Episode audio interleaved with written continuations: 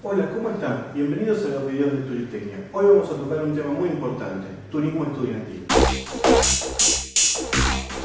¿Qué tal? Como les dije al comienzo, hoy vamos a tratar el tema de turismo estudiantil. Les voy a compartir algunas consideraciones a tener en cuenta a la hora de contratar una u otra empresa de turismo estudiantil. Primera consideración a tener en cuenta, que la empresa esté legalmente constituida, es decir, que esté habilitada por la Secretaría de Turismo de la Nación. Esto es muy importante porque todas las empresas que realicen viajes de turismo estudiantil y las que no realicen viajes de turismo estudiantil tienen que estar legalmente constituidas. En el caso de las de turismo estudiantil, además de estar eh, legalmente constituida como una agencia de turismo en sí, tiene que también estar eh, identificada como agencia de turismo estudiantil. ¿Cómo nos damos cuenta de, de si esta empresa está o no legalmente constituida y además tiene el, legajo correspondiente para trabajar con turismo estudiantil, simplemente eh, ingresando en la, en la, página de la Secretaría de Turismo, también Sectur, que les, dejo el, enlace aquí abajo del, del video, o si no, directamente llamando al mismo organismo. Otra de las cosas que hay que tener en cuenta es el tema de la cuota cero. ¿Qué es la cuota cero? Ya hace mucho que se viene utilizando este sistema y todavía hay gente que no sabe de qué se trata la cuota cero. La cuota cero no es más ni menos que el 6% del valor de uno de los contratos que ustedes van a firmar. Ustedes van a ver cuando terminen el proceso de venta y demás que les hacen firmar dos contratos con la empresa que hayan elegido y que esté legalmente constituida, no se olviden. uno de estos contratos es por alojamiento, actividades diurnas, comidas, traslados y demás. Esto es, eh, del valor de este contrato es lo que se saca el 6% que les decía hoy de esa cuota cero. Esa cuota cero es una especie de seguro de viaje que, cada persona que va a viajar se eh, está sacando, por decirlo de alguna manera que se entienda. Esta cuota cero debe ser pagada por las agencias de viajes, porque están a nombre de las agencias de viajes. Las agencias de viajes pueden o no trasladarlo a los pasajeros. En muchos de los casos, por no decir el 100%, se traslada a los pasajeros.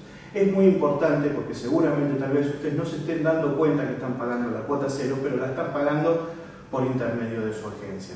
Es importante cuando comienzan a pagar en las primeras cuotas que le soliciten a la agencia comprobante del pago de la cuota cero y el número del sistema aplicativo donde se refleja esa cuota cero.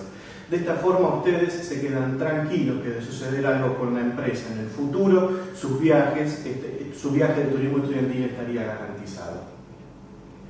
Hoy les hablaba de dos tipos de contratos, uno que es por los servicios básicos y otro que es por las actividades de riesgo. Actividades de riesgo eh, es, un, nombre que se le da al contrato para dividirlo y diferenciarlo del otro. En realidad ahí están todos los temas de boliches, otro tipo de actividades que se pueden hacer en destino y demás. Es muy importante tener en cuenta eso porque la cuota cero va a cubrir el tema de alojamiento, traslados y comidas y algunas actividades diurnas en destino.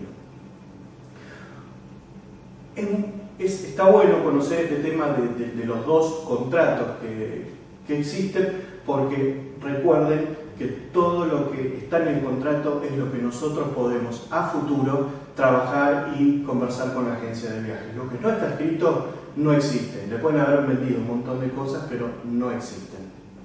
Por eso siempre, cuando sea la instancia de las promesas y demás, tratemos de que todo quede bien en el contrato. ¿A qué hoteles voy a ir? ¿Qué hoteles eh, prefiero? Eh, tiempo de estadía, más o menos eh, entre, entre qué y qué fechas deseo viajar eh, y demás. Todo eso tiene que estar expresado, y perdón que repita, tiene que estar expresado en el contrato de servicios, si no, no existe. Otra de las consideraciones muy importantes y que a veces las dejamos pasar porque están en la letra chiquita de los contratos, es el tema de las cancelaciones. Es muy importante y sucede mucho que por diversas cuestiones se deja de pagar el contrato, que se suele hacer en cuotas, se deja de pagar el contrato y eh, automáticamente la, agencia tiene la potestad, porque está escrito en ese contrato, de dar de baja a, a la persona que estaba pagando las cuotas. Luego, cuando podemos comenzar a pagar otra vez las, eh, volver a meternos en el sistema de cuotas, la agencia nos va a decir sí, está bien, pero con el precio actualizado. Y ese precio actualizado seguramente va a ser mayor al que habíamos pactado en un inicio. Está bueno saber esto y está bueno que si surge alguna instancia de que no puedo pagar las cuotas, comunicarse nuevamente con la agencia, no duden en comunicarse las veces que sea necesario con la agencia, eh, comentarle su situación, tal vez hacer otro plan de cuotas un poco más chicas, pagos parciales y demás, para no perder la instancia de lo contratado previamente, eh, que por supuesto será eh, un valor mucho menor. Ese es un tema muy importante que al estar, insisto, en la letra chiquita del contrato, eh, muchos padres y alumnos no, no, lo ven a la hora de, firmar y después tienen los, contratiempos que, o el disgusto, mejor dicho, de que tienen que pagar un contrato un poco más caro para, para poder viajar. Otra de las consideraciones importantes, y ya no es tanto el tema contractual, no, no va ligada tanto al tema contractual, es la ficha médica. Muchos eh, entienden que la ficha médica es, solo un papel que se va a completar y, queda ahí, se lo lleva el coordinador de viajes, se lo queda la agencia y muere ahí. No, es una ficha muy importante.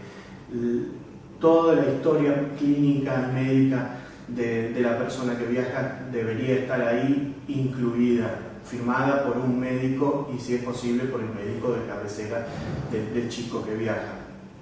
¿Por qué? Porque al surgir algún accidente, ojalá que nunca pase, alguna descompensación y demás, lo primero que van a ir a buscar en el centro de asistencia médica es esa ficha médica, ver el historial, si es diabético, si tiene algún tipo de complicación cardíaca y demás, que es muy importante para, para estar tranquilos a la hora del viaje. No se lo dejen firmar a los chicos, no lo firme un médico que tal vez no conoce a los chicos y los, ve con un... Eh, se, lo firma para que sea una instancia porque es obligatorio, la agencia se los va a obligar.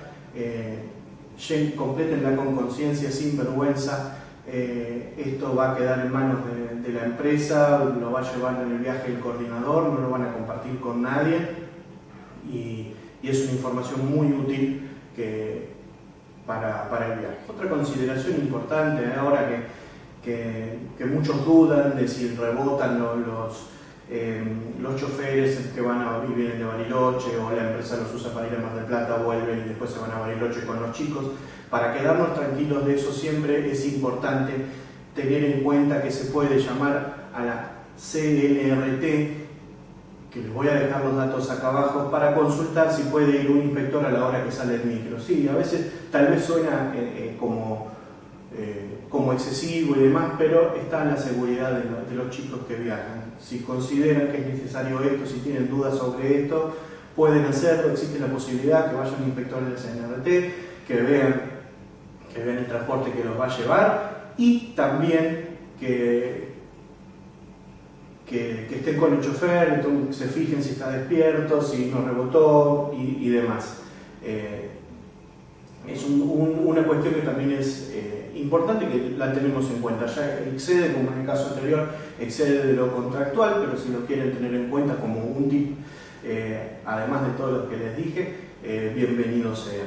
No tengan miedo, es la seguridad de los chicos, de las personas que están viajando en turismo estudiantil. Seguramente al finalizar este video, Acá abajo ya también les voy a dejar todas las redes sociales, los invito a seguirme para, otros videos, redes sociales del blog y demás.